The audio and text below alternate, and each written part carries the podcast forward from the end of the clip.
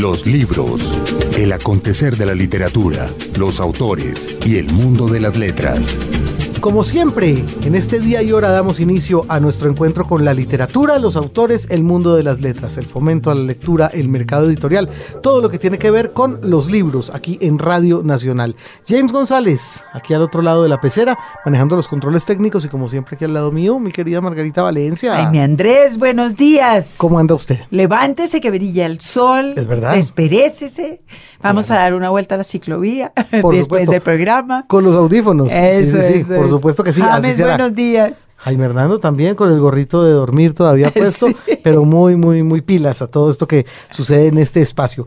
Margarita, y hoy con un invitado que, carambas, de verdad que estábamos en mora de tenerlo, porque el hombre se le ve muy activo con sus columnas de prensa, con sus opiniones varias sobre todo lo humano y lo divino, porque finalmente es una figura canónica de aquel movimiento que en los años 60 fue conocido como el nadaísmo. Entonces, J. Mario J. Mario, Arbela sí. es el poeta. Claro. Pero fíjese, 57 años cumple el manifiesto nadaísta o cumplió el manifiesto nadaísta este año y yo creo que ya es hora de que empecemos a mirarlos con más seriedad y con más juicio. Claro, más allá de la anécdota, que es lo que decíamos Sí. en ese momento, es verdad. Y pues bueno, para eso qué mejor que tener a este hombre que perteneció, él mismo nos lo contó, al, a la caleña del nadaísmo, mucho más, eh, digamos, más necesitada de efectismo que la, que la de Medellín, habida cuenta que Cali eh, en ese entonces y de repente tal vez en estos momentos es una ciudad un poco más de avanzada que, que, nuestro, que nuestra capital de la montaña, más, más de pensamiento más abierto, sí. liberal, más tranquila, es cierto. Pero además J. Mario ha sido la memoria del, del nadaísmo, Además, sí, eh, que, es, que es algo que se le agradece. claro, tiene un excelente libro al respecto, entre otros, que es Nada es para siempre, que es una suerte de recuento de las memorias de esos momentos locos que combinaron pintura, escritura, música y actitud de vida sobre todo. Así que bueno, yo creo que nos vamos a divertir mucho, no solamente con la obra misma de J. Mario Arbeláez, sino también con los recuentos que nos hará de esa época del nadaísmo. Pues Margarita, entonces vámonos sin más preámbulos con J. Mario Arbeláez después de nuestra nota del editor. La nota del editor. No hay duda. La entrada sobre el infrarrealismo en Wikipedia fue redactada por el mismo Bolaño, quien inventó, como era su costumbre, los nombres de los miembros del movimiento, su accidentada historia, sus publicaciones, su desarrollo. Solo el genial escritor habría podido escribir con mucha seriedad que el infrarrealismo es mantenido por algunos de sus miembros originales, así como por otros nuevos. Y fue él, el, también, el que hizo público en 1976 el primer manifiesto infrarrealista, que afirma, entre otras cosas, que el riesgo siempre está en otra parte. El verdadero poeta es el que siempre está abandonándose, nunca demasiado tiempo en un mismo lugar, como los guerrilleros, como los ovnis, como los ojos blancos de los prisioneros a cadena perpetua. A este lo precedieron muchos manifiestos famosos. El primer manifiesto surrealista, publicado por André Breton en 1924, que empieza alabando la imaginación. Amada imaginación, lo que más amo en ti es que jamás perdonas. En 1909, el primer manifiesto del futurismo proclamó que hasta hoy la literatura exaltó la inmovilidad pensativa, el éxtasis y el sueño. Nosotros queremos exaltar el movimiento agresivo, el insomnio febril, el paso ligero, el salto mortal, la bofetada y el puñetazo. Veinte años después del manifiesto infrarrealista, los discípulos de Bolaño, Volpi, Urroz, Padilla, Chávez y Palo, publicaron el manifiesto Crack, que se plantea lo siguiente. ¿Cómo podrá competir entonces el narrador con sus escasos medios para granjearse a los lectores perdidos en ese vasto mundo de pocas tinieblas? Calvino, adelantándose, supo la respuesta. Usando las más añejas armas del oficio, digan lo que digan sobre la prostitución más vieja del mundo. No resulta sorprendente que hayan sido justamente los mexicanos los encargados de la más reciente publicación del primer manifiesto nadaísta, editado en 1958 en Medellín. Como otras vanguardias, el nadaísmo no se tomaba a nadie ni a sí mismo muy en serio, lo cual quiere decir, por supuesto, que vale la pena escucharlos, aún ahora, casi 60 años después. Para la muestra, este botón. Queremos reivindicar al artista diciendo de él que es un hombre, un simple hombre. Afirmamos nuestra incredulidad en el genio. Situemos al artista en un sitio devolviéndole su condición humana y terrestre sin superioridades abstractas sobre los demás hombres. Un libro, un autor.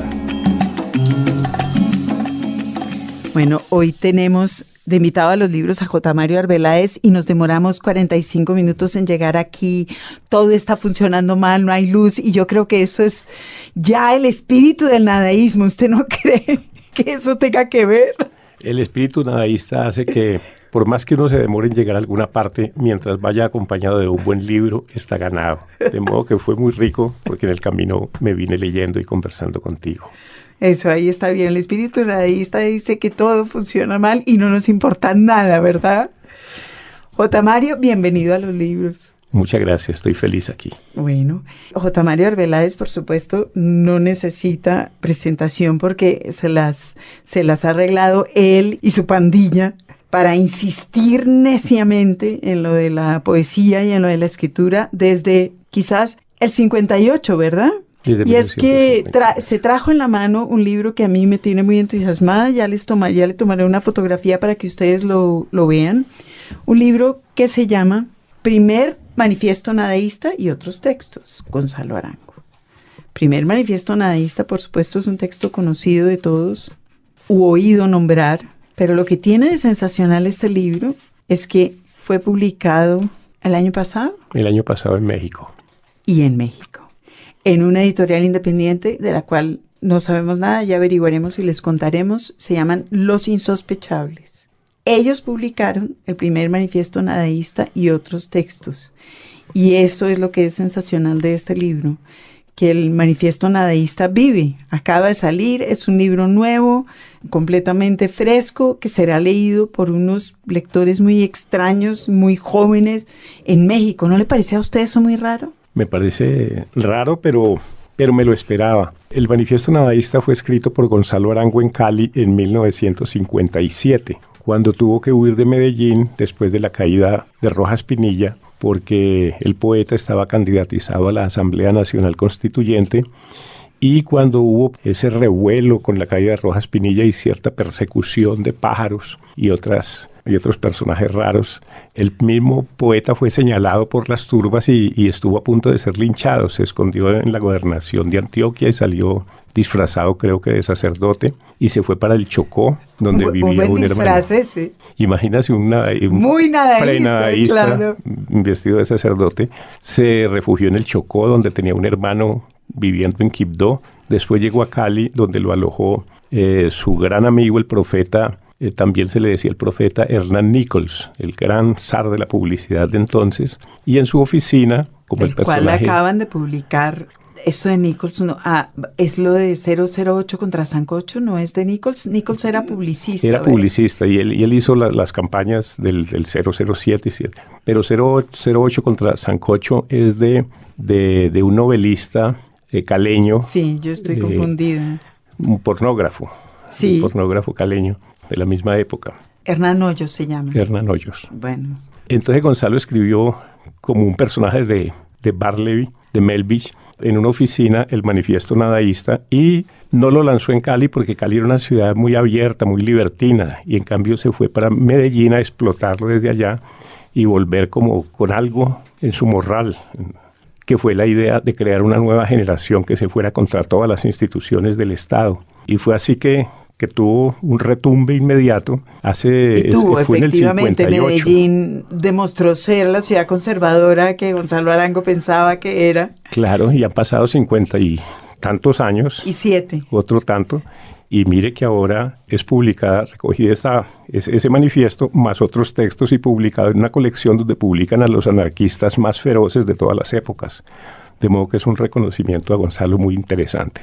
Eso de que este primer manifiesto nadista sea publicado por anarquistas es realmente una cosa muy interesante porque uno ve que, digamos, las eh, puntas de lanza de la, de la juventud, de la gente más joven hoy, es anarquista, ¿verdad? y hacen, es, ves la gente que está haciendo las publicaciones más extrañas, más eh, ofensivas, y sigue siendo un discurso que conmueve a la gente.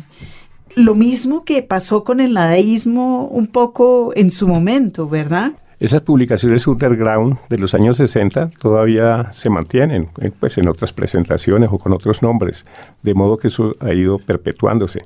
Lo que hay que mirar como el, carácter de adelantado que le eh, aplicamos al profeta, como le decíamos a Gonzalo, es que creó el nadaísmo 10 años antes de, mayo del 68, por ejemplo, donde la juventud se expresó y violentamente pues tomó como cierto poder en, ante las decisiones del mundo. y eso era lo que Gonzalo Arango presentía.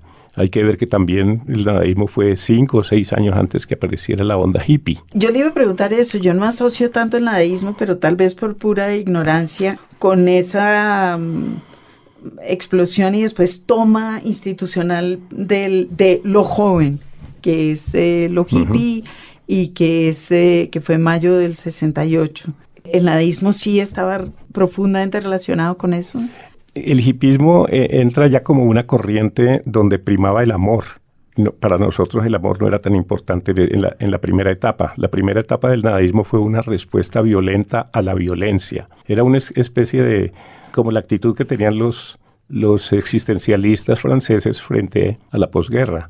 Entonces nosotros estamos viviendo la primera posviolencia, la, la violencia de, esos de, los, de los años 50 que fue tan, tan cruel y tan, tan horrible. Entonces esta también era como un cimbronazo. También era, estábamos bajo el fantasma de la, de la bomba atómica, ¿no? En la Guerra Fría, que se decía que por cualquier torpeza de una de las dos potencias podía desencadenarse. Puso a toda una generación a vivir, bajo ese pánico. Eh, hoy, ya porque mañana nos podemos morir. Incluso cuando, cuando el problema de los de Cuba de los misiles. Que, mandaron los misiles o, estaban eso, 62 fue eso. Entonces eh, fue un momento así de, pánico que era lo que nosotros habíamos anunciado.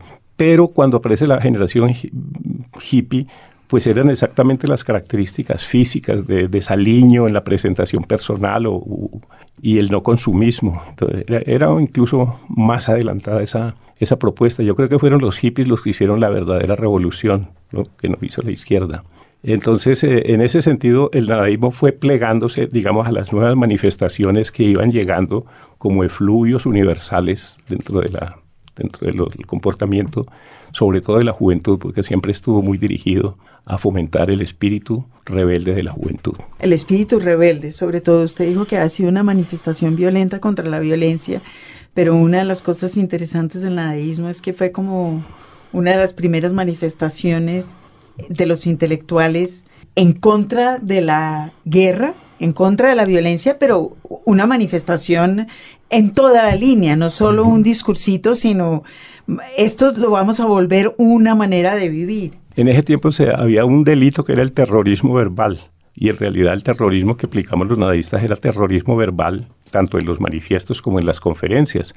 Cuando Gonzalo Arango repartió el manifiesto contra los escribanos católicos en Medellín, en una reunión de escritores católicos en el Paraninfo de la Universidad de Antioquia, pues lo, lanzó dentro de los asistentes, pero además otros nadistas tiraron las famosas bombas de azafétida y cloroformo, que es el pedoquímico que llaman los estudiantes. Y eso, pues todos esos vejetes de la academia salían disparados y hizo que Gonzalo Arango fuera a dar con sus huesos en la tenebrosa cárcel de la ladera. Treinta y cinco años después, el alcalde Sergio Fajardo convirtió esa cárcel de la ladera en un parque biblioteca y nos invitó a todos los nadaístas, obras de teatro, Pablo Gallinazo y su grupo en concierto, todos los poetas a ver sus recitales, como un desagravio a Gonzalo Arango porque la justicia lo había condenado injustamente. De modo que esas son las sacadas de clavo o, las venganzas chivo. ¿Y eso convierte el nadaísmo en algo ya aprobado por la institución? Es decir, ¿cómo se sigue estando en la rebelión durante tantos años? Que es la pregunta de cajón, la más obvia. Eh, el, hippie Manuel V en un momento dado, sobre en, primera página de su periódico Olvídate, puso un titular muy lindo, un momento dado. Dice, nosotros somos la sociedad, los rebeldes son ustedes, refiriéndose a la gente del establecimiento. En realidad el mundo da muchas vueltas y, en este momento, pues nosotros que nos eh, lanzamos contra, contra todos los mitos, una de las frases del nadaísmo era no dejar una fe intacta ni un ídolo en su sitio, cosa que en realidad pues yo creo que se logró, pero por paradoja el mito que se fue eh, edificando fue el mismo nadaísmo. Una de las cosas que a mí me gusta del nadaísmo es que no ha, no ha evolucionado a religión no sé cómo pase en el seno del nadaísmo, pero desde afuera el nadaísmo sigue, sí, no es una religión, es algo de lo, cual no se puede burlar, le puede gustar. ¿Ustedes tienen esa sensación o han optado o, hubieran querido más una cosa más institucional, más religiosa, más, más de el profeta, etcétera? Sí, el nadaísmo se, se, analiza casi siempre como un movimiento literario o una postura cultural, pero, pero yo creo que fue más bien un movimiento social. En realidad utilizamos la literatura, la poesía, el panfleto sobre todo, para enfrentarnos a todos los vicios que había que generaban pues la, la injusticia social. Pero de todas maneras también nos quedó gustando el, tomamos el regusto por la poesía y a ella nos matriculamos intensamente.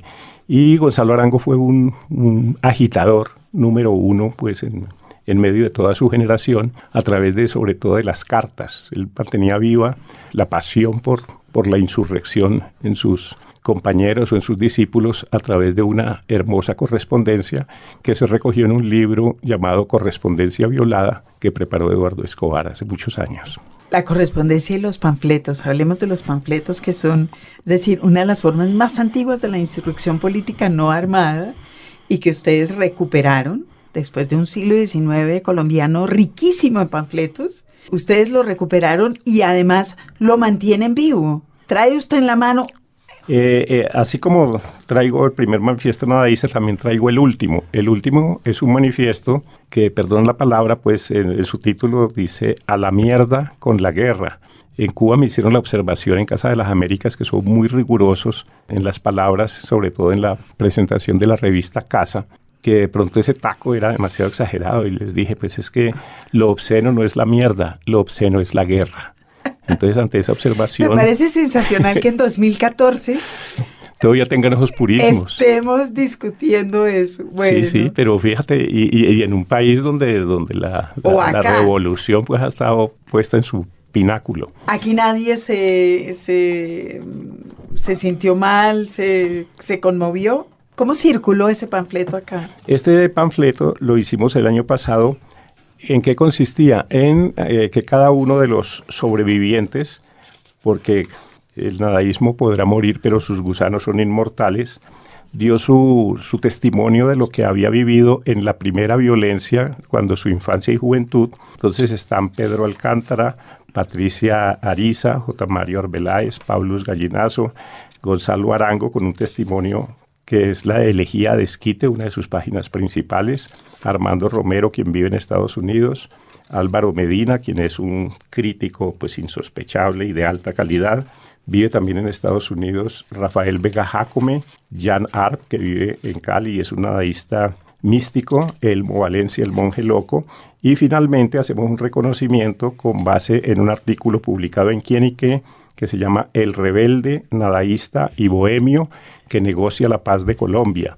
Y es nada menos que Humberto de la calle Lombana, quien hizo profesión de fe nadaísta cuando estaba muy pequeño, en los años 60, que llegamos los nadaístas a hacer la gira de corrupción de la juventud. El nadaísmo ahora tiene candidato presidencial. Mira la, la, belleza. En este manifiesto, pues lo, lo, que queremos es hacer un reconocimiento a la labor que está haciendo por la paz Humberto de la Calle y mm, lanzamos pues la, teoría de que Humberto de la Calle era un nadaísta presidenciable. Y en la revista Casa de las Américas, publicada en el último número, hacen eco de esa propuesta y dicen pues que, que frente a, a los manejos que ha estado dando al proceso de paz y en la necesidad de que posteriormente en el posconflicto haya alguien que siga manejando esa misma estructura y haciendo respetar los pactos, pues sería ideal que, el candidato o el presidente para entonces fuera Humberto de la Calle. En el 58 surge el nadaísmo como una reacción contra la violencia en el momento en el que se cierra esa primera etapa de la, de la violencia con V mayúscula que acabó en, en los libros de Fals y en los textos y en las academias. En el 58 empezó el Frente Nacional, que fue como la, la respuesta del establecimiento a la a ese primer, a esa primera oleada en el siglo XX de, violencia. Y ustedes estaban, digamos, desordenando o conmoviendo el mundo a su alrededor mientras eh, el estamento político se ordenaba. Ahora, ¿qué está pasando? Porque es sensacional que usted me diga que su segundo manifiesto nadaísta surge justamente ahora. Espero yo que no en mitad, sino ya casi al final de las conversaciones de paz. Esto aquí estamos tocando madera. Cuando se vislumbra por primera vez en muchos años la posibilidad de que haya genuinamente un cambio. ¿Cómo la ve, cómo la ve usted? En un principio nos lanzábamos, como le digo, como guerreros. el término guerreros tenía mucha, mucho perrenque, mucha fortaleza. Eh, el, ejemplo del, del, Che y de Camilo Torres, pues era insoslayable y respetable. Pero en el fondo lo que, lo que el dadaísmo buscaba a través de toda su, su, su onda apocalíptica, como le decíamos, y a través del panfleto, repitamos el, la idea que, traíamos, en, lo cual había sido tan rica Colombia con, con Ñito Restrepo, el Indio Uribe, Vargas Vila, y posteriormente y a su manera con el maestro Fernando González, de los cuales somos herederos, pues eh, nos impulsaba a sacudir la sociedad, pero en el fondo lo que éramos era, era buscadores de la paz. Por eso cuando llegó una generación siguiente, que pues en cierta forma venía de otros de otros estímulos norteamericanos y el LSD, la droga, eh, las doctrinas orientales, pues también vimos que, que, el camino era hacia la paz. Y en este momento los nadistas sobrevivientes, con excepción de uno, estamos por ese camino. Bueno, y para terminar esta sección quería pedirle que nos leyera algo suyo. Bueno, pues tengo un texto, uno de los textos sobre Gabo, que está en el libro El excelentísimo Gabo y los burros costeños, de reciente aparición, y se llama ¿Por qué no llegué a Gabo? Cuando tenía 13 años me caí del palo mayor del parque de San Nicolás, al que me había subido a rescatar el gato de Olga García, la mujer de mis sueños húmedos, también de 13 quien vivía en el penthouse del edificio del Sindicato Ferroviario del Pacífico en la Cali de mis dolores. Logré atrapar al felino, por lo que me gané el primer beso sobre este cachete que me quedó levemente ruborizado, pero del golpe en el coco no me repongo. Y así lleve cincuenta años martillando las teclas, son muy frágiles los triunfos acumulados. Usted es el que me sostiene escuchándome, pero estoy seguro de que si se va, vuelvo a caerme. Perdí la memoria en un 80%, lo cual no era tan grave porque hasta entonces nada memorable había hecho. Perdí además el respeto por la naturaleza, el equilibrio al borde de un abismo o de un puente, el discernimiento entre fealdad y belleza, la capacidad de concentración, el don de la malicia y el poder de convicción con el sexo opuesto. Mis facultades mentales se redujeron a elementales. A pesar de tantas limitaciones, ensayé presentarme ante el mundo como poeta. Para ello mi padre me confeccionó un traje de fino lino, me regaló una corbata Bob Brummel y me puso frente a un libro de campo amor. Me sentaba a escribir en su máquina de coser y los versos me resultaban bien cortados y bien hilados. Pero como no eran mi fuerte ni mi tema el amor ni el campo, nunca pude cultivar y mucho menos cosechar un lector. Amén de la poesía, que era un antifaz pretencioso, me orienté por la filosofía a la sofística. Todos los poetas son santos. Yo soy un santo, luego no necesito ser un poeta. A duras penas pienso, luego a duras penas existo. Para acabar de sofisticarme, me apunté a la expresión periodística por la que nadie daba un centavo cuando comencé, y ni siquiera ahora con la caída del dólar. En vez de redondear una noticia, terminaba enunciando un principio, tipo, la culpa de todo la tuvo la cebolla. Te veo mal, terminó por decirme mi padre cuando expiraba. En un reciente homenaje que me hicieron los pontífices del Festival Internacional de Poesía de Medellín, dijeron que la poesía tenía que ser muy grande para que J. Mario cupiera en ella. Ante tan remota carga de elogio, sentí que se me caía el traje del emperador de la poesía que también sentía que lucía y que quedaba en las puras bolas, lo que venía a ser lo mismo. Menos mal que no requerí del esquivo centavo extraído a la poesía, porque me empeñé como genio de la palabra en la poderosa Arcadia publicitaria. Al ingresar en ella, por haberme ganado ya ni sé cómo un caudaloso premio de poesía de oveja negra, me dijeron que había traicionado la causa y que ya no podía decir como Gabo que nunca había ganado un centavo que no fuera con la máquina de escribir. ¿Y es que acaso yo hago los eslóganes con el culo? Fue lo único que atiné a responder a mis acosadores gratuitos. En el Anca 19 por los 80, el poeta Mario Rivero me había advertido con sus ojeras. Convénzase, Jotica, de que ya no fuimos Joyce, ni Pound, ni Elliot, y ni siquiera Gavito. Ahora que García Márquez alcanzó una apoteosis apenas comparable a los funerales de la mamá grande, mis hijos se me quedan mirando como diciendo, ¿y tú qué? También durante medio siglo de escritor público, así sea privado de genio, me he sentado a las teclas por lo menos seis horas diarias y con los mismos dos dedos de Gabo. Para nada como lo asumí desde siempre.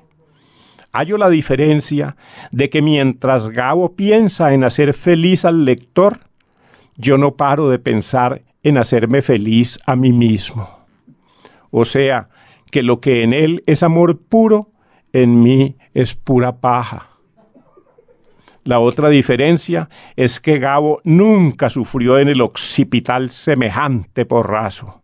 Antes mucha gracia. Los libros. Radio Nacional. Un libro, un autor. J. Mario Arbeláez, la memoria viva del movimiento nadaísta en Colombia de la década del 60, está hoy con nosotros aquí en los libros. Margarita. El hipismo y el anarquismo de alguna manera ahogaron toda posibilidad de un eh, movimiento de izquierda fuerte en Estados Unidos. Y, yo estaba pensando ahorita en algo que surgió en el carro en las 2000 horas mientras llegamos acá y que ha surgido constantemente, que es ese enfrentamiento entre la izquierda y el nadaísmo que hubo y sigue habiendo y que resulta difícil de explicar si lo que, si todos, si pensamos en el objetivo final.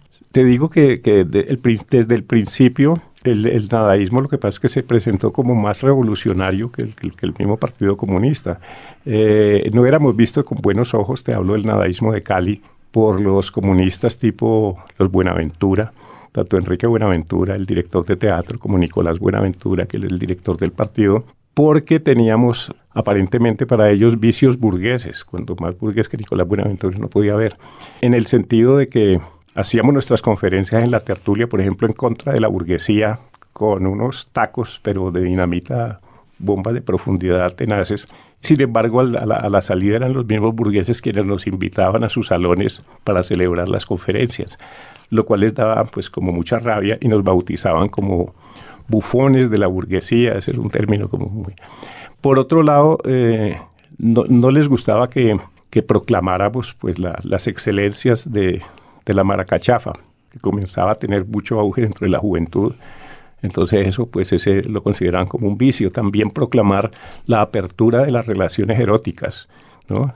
tener como una libertad sexual desorbitada, que era parte también de nuestro ideario, eso también era mal visto. también las ideas pues, de vanguardia, que, que prefiriéramos el teatro de Ionesco y Beckett al de Bertolt Brecht. Entonces esas eran como ciertas motivaciones que hacían que... Había enfrentamientos en todos los frentes. En todos los frentes. Entonces, por ejemplo, en, Cali eh, hubo un par de personajes que sin volverse enemigos, pero sí eran nuestros confrontadores, que eran Óscar Collazos, recién llegado de Buenaventura, y Humberto Valverde, que era un escritor de, o es un escritor de muchos quilates caleño.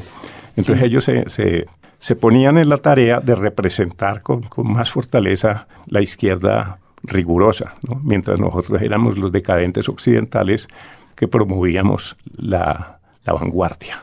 ¿Alguna vez tuvieron puntos de acuerdo?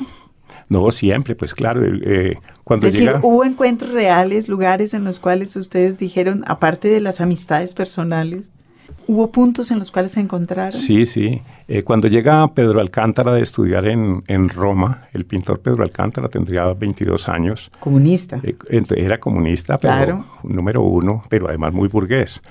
Se incorporó al movimiento y nos empujó a, trabajar con, el partido. Incluso hicimos eh, llave y, nuestras conferencias eran en, las federaciones obreras, en FEDELTAP, la, UTC o la CTC. ¿Les abrió el camino a otro tipo de eh, público? Eh, a, otro tipo de público que, que, se emocionaba era con las consignas antiimperialistas, ¿no?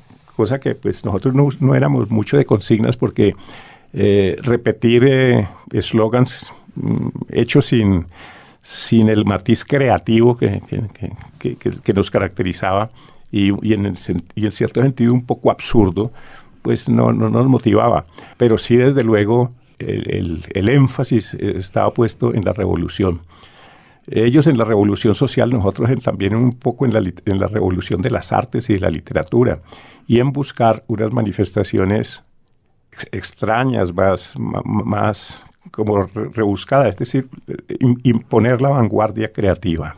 Las vanguardias creativas tienen un historial de, vida corta y sin embargo es el, destino horrible de las vanguardias. Algunas quedan resonando, pero, pero se acaban. Sobre todo las, las muy experimentales. Eh, lo que pasa es que nosotros ya dejamos el experimentalismo de los primeros años porque posteriormente encontramos gracias a una correspondencia que tuvimos con el sacerdote poeta Ernesto Cardenal de Nicaragua, que, nos impulsó hacia, hacia la literatura urbana y una literatura que tuviera un contenido que le dijera algo a alguien sin que fuera necesariamente social a la manera de, del realismo socialista y enfocamos mucho por allí, como ya nos lo había señalado también uno de los primeros integrantes del movimiento que después se marginó, que fue el poeta Mario Rivero, con sus poemas urbanos. De modo que la poesía nadaísta dejó de ser experimental, así a, punto de, letras grandes y pequeñas y esos, esos juegos tipográficos, y se dedicó a hacer una literatura testimonial, pero sin perder eh, la irreverencia y el humor negro.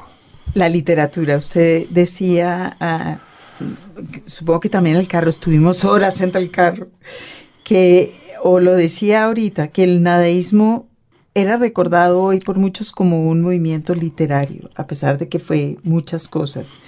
Y por supuesto yo creo que por ahí, digamos, está el camino de su posteridad, la literatura, que fue algo a lo cual llegaron después, ¿verdad? Es decir, ¿cómo, cómo llegan ustedes a pensar que la poesía, porque además es a través de la poesía. Es el eje. Es el, por lo menos es el comienzo, y hablaremos después que la poesía es el camino. Supongo que fue mucho antes de Cardenal, también porque ustedes ya estaban haciendo y publicando poesía antes de que Cardenal irrumpiera con sus epigramas y con su poesía también muy asimilada por la izquierda otra vez. Claro, y eso ya fue como en el 62 o 63, y nosotros desde el 68, 58 veníamos haciendo la, la expresión experimental. Sí, la poesía en realidad ha, sido el eje de nuestra, de nuestra comunicación, pero la poesía no era en un principio eh, lógica, racional, ni nos servía para combatir. Entonces, para combatir acudimos al panfleto y mm, milagrosamente los, los, periódicos nos, nos, abrieron con puertas, porque como al principio solo salíamos en la página roja o en la página de los, de los escándalos, nadaístas son sorprendidos haciendo el amor en, en un cementerio a medianoche. Los nadaístas de Cali piden al alcalde que, que retire o si no la dinamitan la estatua de Efraín y María. Ese tipo de, de, de escándalos en, la, en las páginas pues digamos delincuenciales, hacían que pusieran, bueno, si estos señores hacen estos escándalos, ¿qué es lo que escriben y producen? Entonces nos abrieron las páginas culturales y posteriormente las páginas editoriales. Es así que tanto Eduardo Escobar como yo detentamos desde hace más de 25 años a columnas eso en el tiempo. Iba yo después, pero quiero volver antes uh -huh. a una frase que usted acaba de decir. La poesía no nos servía para combatir. Sí, no, no, no éramos, digamos, nerudianos. ¿no? Esa primera poesía era, era una poesía que sin nonsense, no, no, no tenía casi que sentido, era un poco, tampoco era, era mística en el, en el sentido de que era buscando nuevos, nuevos caminos de expresión, era, era puro experimentalismo, lo, lo, que volvemos. Cuando los movimientos son experimentalistas, pues están condenados a desaparecer tan pronto el, el experimento pues pierde el efecto. ¿no? Eh, sin embargo, pues 58 años o 57 años para un movimiento rebelde y de vanguardia es demasiado estrepitoso, ¿no? De verdad que, vale la pena. Pues yo quiero seguir dando lora con lo de la poesía y la prosa y los panfletos. Parte de lo que fue interesante de la, del nadaísmo y de la presencia del nadaísmo en la, en la sociedad colombiana y, y una parte importante de, de, lo que usted llamaría la revolución nadaísta es el hecho de que francamente acabó con la idea de que la poesía solo podía surgir de las filas de la alta cultura. Sin embargo, usted me está diciendo que, que no era ese el, el objetivo, que lo que estaban haciendo era experimentando y no querían, o, o surgió eso, concebían que la poesía como la, poesía para qué? Cuando ya nos volvimos buenos lectores de poesía, pues es decir, salimos de la tradición de, lo, de los poetas eh, españoles, que pues, perdóname, pero, pero era la, lo, lo, que había campeado pues en la, la tradición literaria colombiana hasta, Piedra y Cielo. Entonces nos pasamos a buscar autores bien podridos de la literatura, como el Conde de Lotremont y el Marqués de Sade. Se echaron y, en los brazos no, de los franceses, de los que, franceses, que, son peores, de, perdóneme usted. De Rambaud, los existencialistas. Y, y, y, los surrealistas sobre todo, y peor todavía, los dadaístas.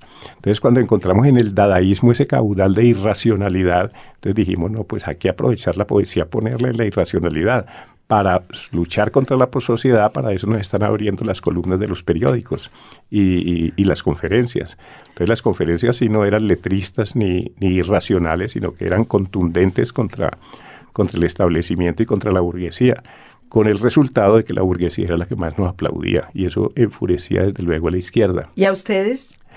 No, pues nos, nos daba, nos, nos, daba risa porque pues nos invitaban al final de los de las conferencias los nadaístas a, a sus lujosas pues eh, mansiones y ahí pues nos emborrachaban, ahí fumábamos marihuana, les quemábamos las alfombras y hacíamos pues todo tipo de tropelías y ellos, ellos felices, ¿no?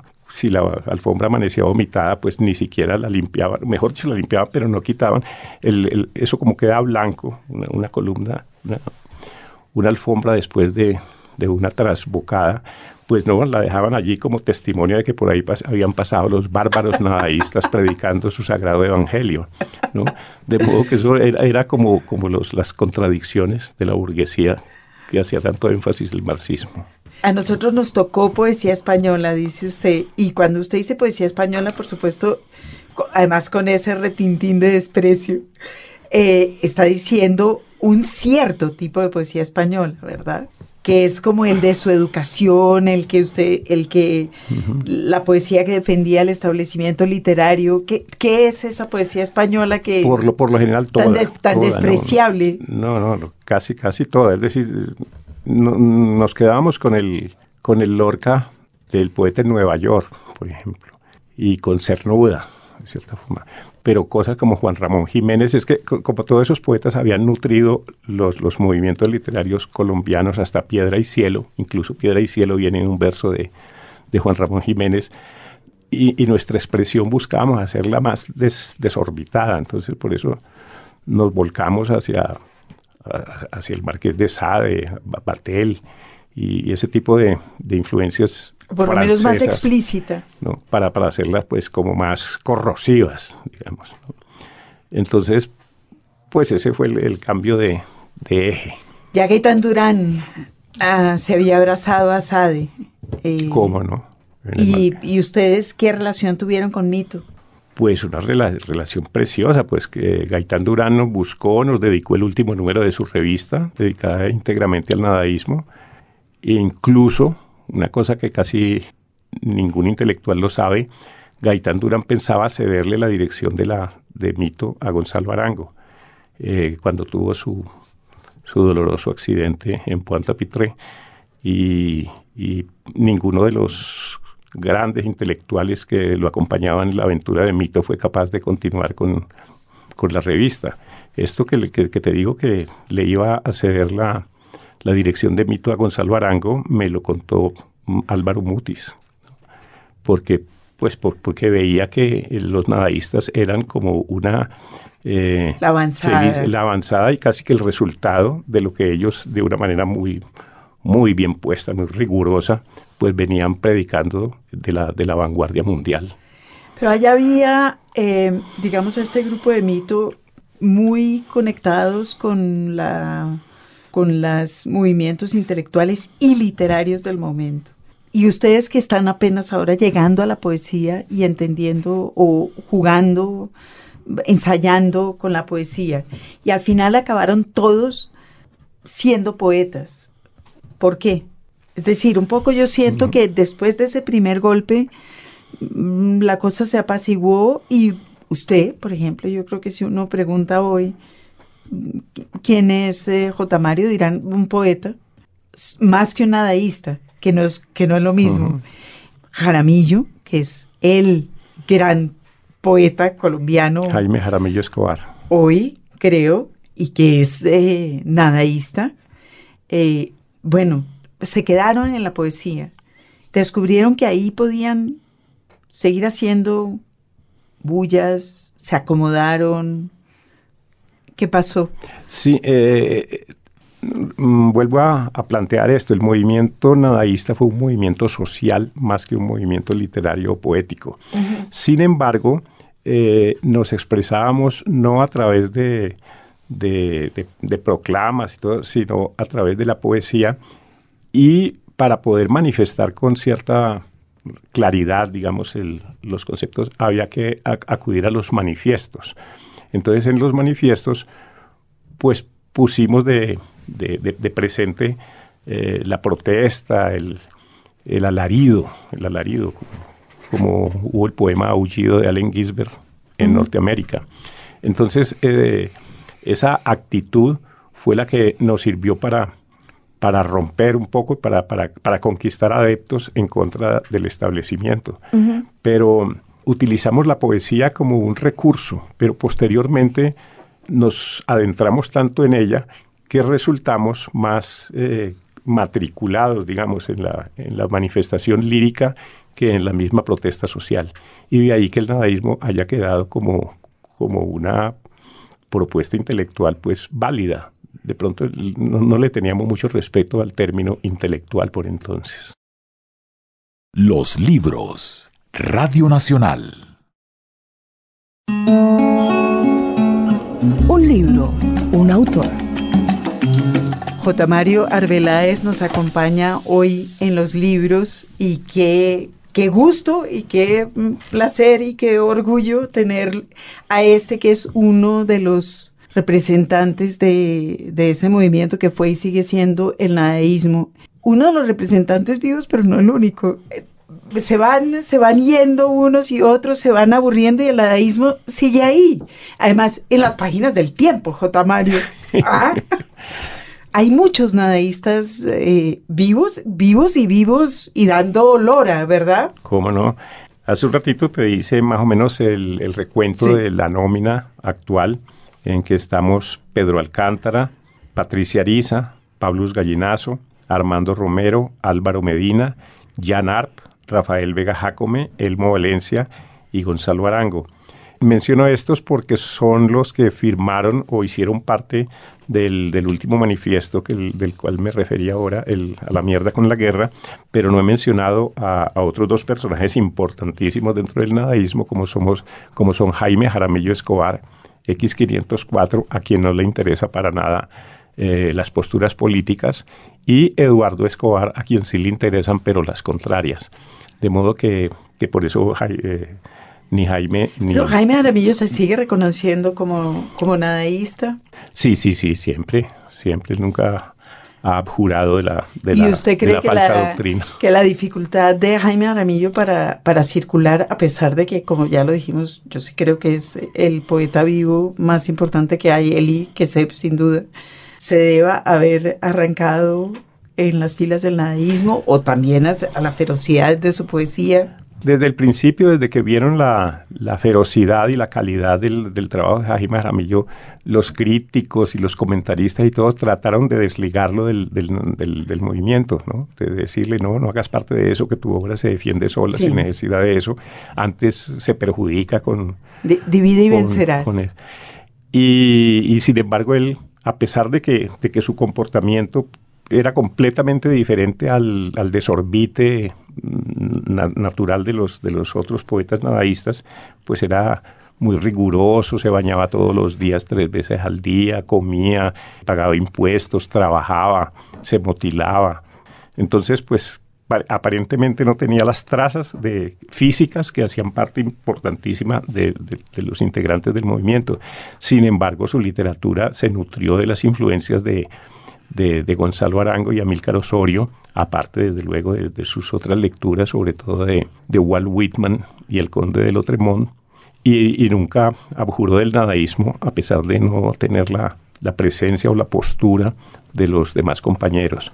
De modo que, pues, pues ahí sigue. Su, libro, últimamente ha publicado por lo menos 20 libros eh, en España, dos de ellos en España. Se, mantiene muy activo. Hicieron la, la, la pues la recopilación de obra más importante que se ha hecho la hicieron en España, pretextos. y en México, y en México también.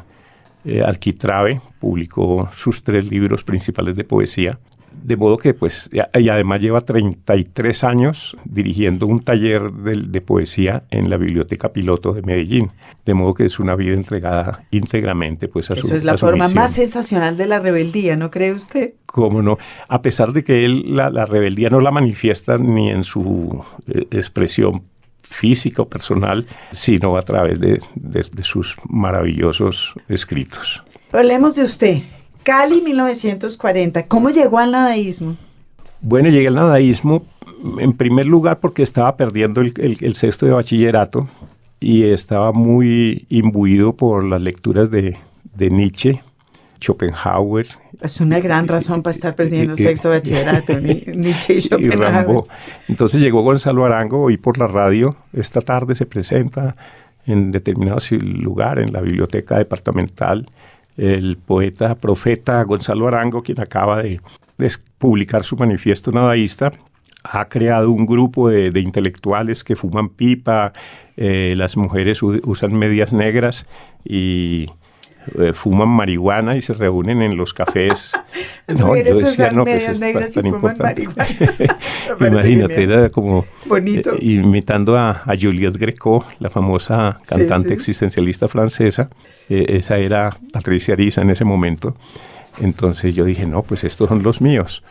Asistí al, a la conferencia de Gonzalo Arango. Desde luego le habían cerrado la biblioteca, no lo dejaron hablar se la trasladaron para un sitio muy importante en Cali que es La Tertulia. Fui al otro día a La Tertulia y tampoco lo dejaron hablar, tuvo que hablar afuera. Cuando usted dice lo dejaron hablar, ¿quién no lo dejó hablar? Eh, no, La tertulia cerró. Había un grueso candado en la puerta. Decía, Gonzalo Arango no tiene nada que hacer aquí. Me imagino que fue por influencias clericales. Pero había un, un periodista intelectual, Alfonso Borilla Aragón, muy importante en Cali, que se opuso a todo ello y hizo que al final abrieran las puertas de la tertulia para que Gonzalo diera sus conferencias. Y allí llegamos muchos jóvenes, más o menos de mi edad, 17, 18 años, eh, y esa noche me nombraron a mí como el representante del nadaísmo para Cali. Entonces, Con lo cual el bachillerato se fue al traste. se fue al traste. Claro. No me dieron el diploma, pero aproveché para eh, estrenarme con mi primer poema nadaísta que se llamó Santa Librada College, ¿no? Un poema punitivo en contra de todos los, los manejos, los profesores que me habían hecho perder el, el año, pues, el año no, el, el cartón. Usted estaba leyendo ya a Nietzsche y a Schopenhauer y escribía. También escribía, pero era un escritor eh, vergonzante, era, no, yo ensayaba a escribir creía que escribía bien porque tenía influencia de los españoles. En y porque tenía 15 años. ¿no? En Sí. especial de Vicente Alexandre, recuerdo. Y andaba con un libro de Alexandre bajo el brazo, gordísimo, que fue lo primero que me quitó Gonzalo Arango y lo, y lo tiró a la basura. Me dijo, no, por allí no es la cosa. Entonces esa, esa fue mi, mi bautizo en el nadaísmo. Gracias a ese poema Santa A- a- Librada Ale- College. Alexandre a la caneca. Imagínese. Sí.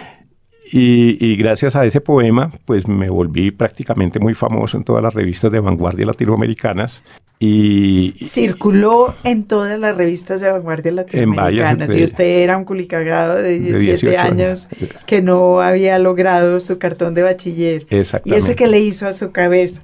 No, pues ni- ninguna frustración. Antes me sentí muy orgulloso por eso. muy envanecido, muy me envanecido, muy envanecido. Tanto que 15 años después ya los, lo- los, directivos del colegio no aguantaban pues las, las burlas que le hacía la gente. Miren, el, el único bachiller que no sacaba el diploma y se ha ganado, me- cuando me gané el Premio Nacional de Literatura de la Oveja Negra, que era la editorial por entonces de García Márquez. No, pues eso fue un retumbe maravilloso.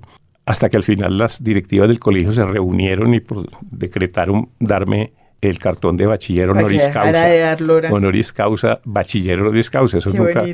Creo que había dos antecedentes.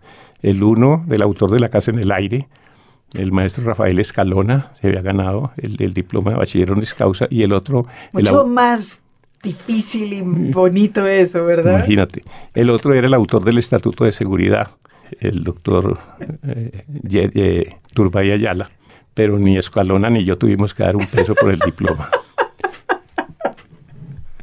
Bueno, un trío interesante. Y fíjate, posteriormente la Universidad de Santiago de Cali me concedió también el doctorado. Ya, ya untado, Entonces, ya, untado un dedo, untada toda la mano. Entonces eso, eso es la labor de la poesía. Mira, no seguí mm, estudios universitarios, sino que me enfrenté a la poesía y gracias a la poesía logré honoríficamente el cartón de bachiller y el grado de profesional. Leía a Alexandria, ¿qué, qué más leía?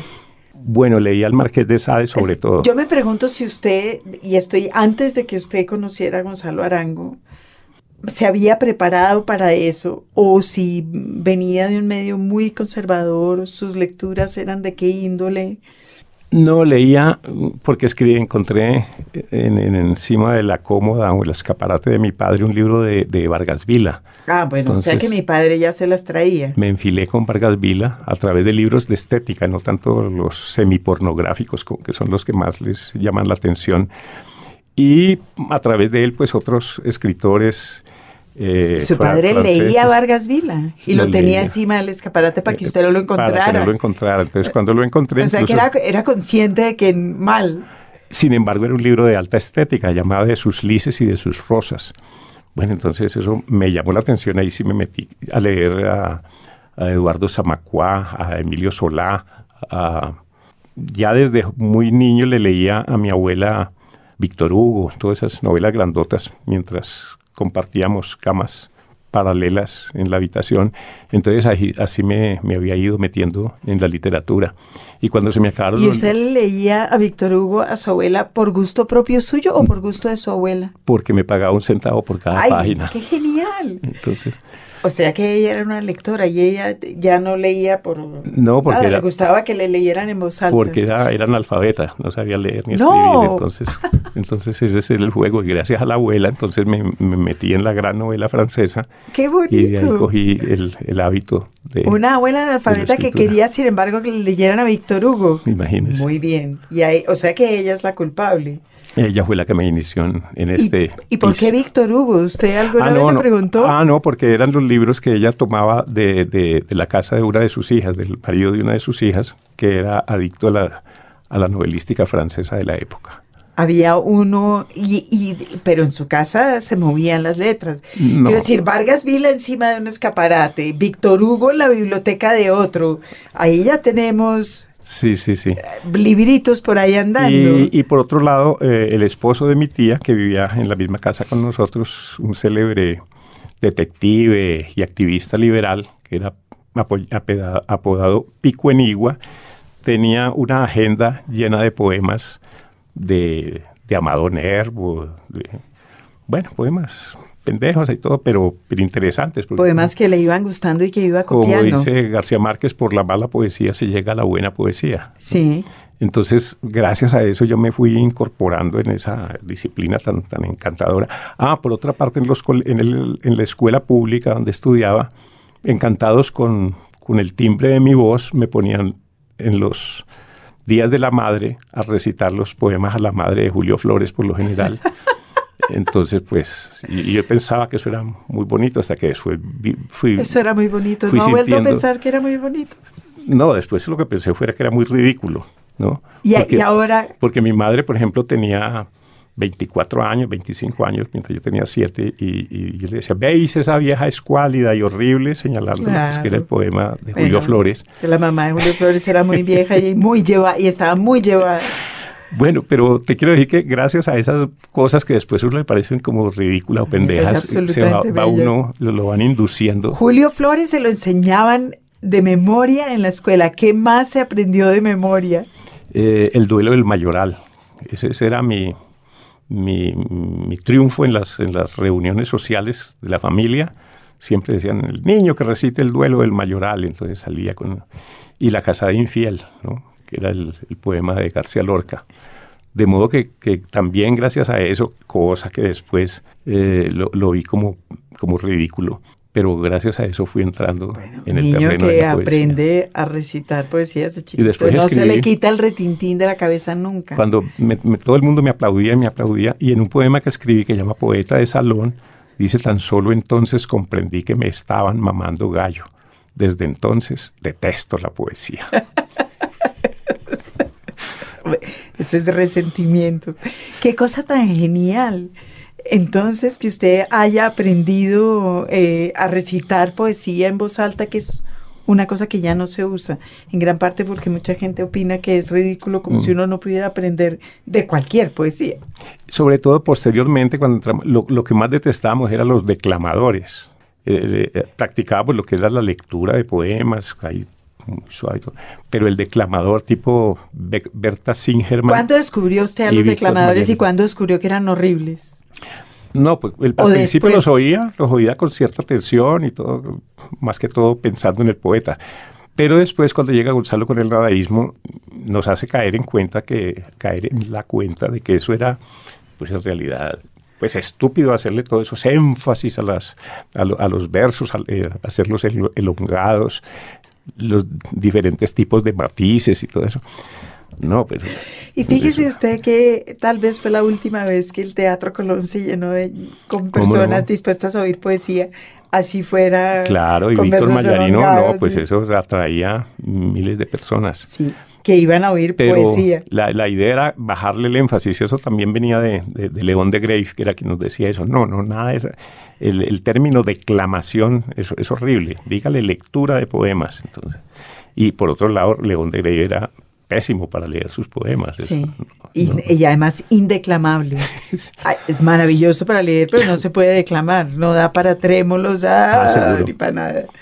Bueno, entonces, declamaciones y poemas de memoria en la infancia, o sea que usted viene Sí, acabado. ya venía untado. Es decir, si no se hubiera encontrado con, Gonza- con Gonzalo Arango, ¿qué hubiera sido de usted? Por eso, entonces cuando me encuentro con Gonzalo Lograno, ¿tiene poemas? Y le dije, sí señor, aquí tengo mi, mi manojo de poemas. Los miró, me dijo, ah, ¿los quemamos de una vez o los quemas cuando llegues a la casa? Ay, y le dije, no, pues, ¿por qué? Es que le dije, pues no, por aquí no es la poesía. Y me sacó unos poemas de Amílcar Osorio, su compañero en la fundación del movimiento. Me acuerdo que el primero se llamaba Plegaria Nuclear de un Coca-Cola. Entonces lo leí deslumbrado y fui cogiendo pues la, la onda por donde iba la expresión nadaísta y me estrené con Santa Librada College. que circuló por todas partes.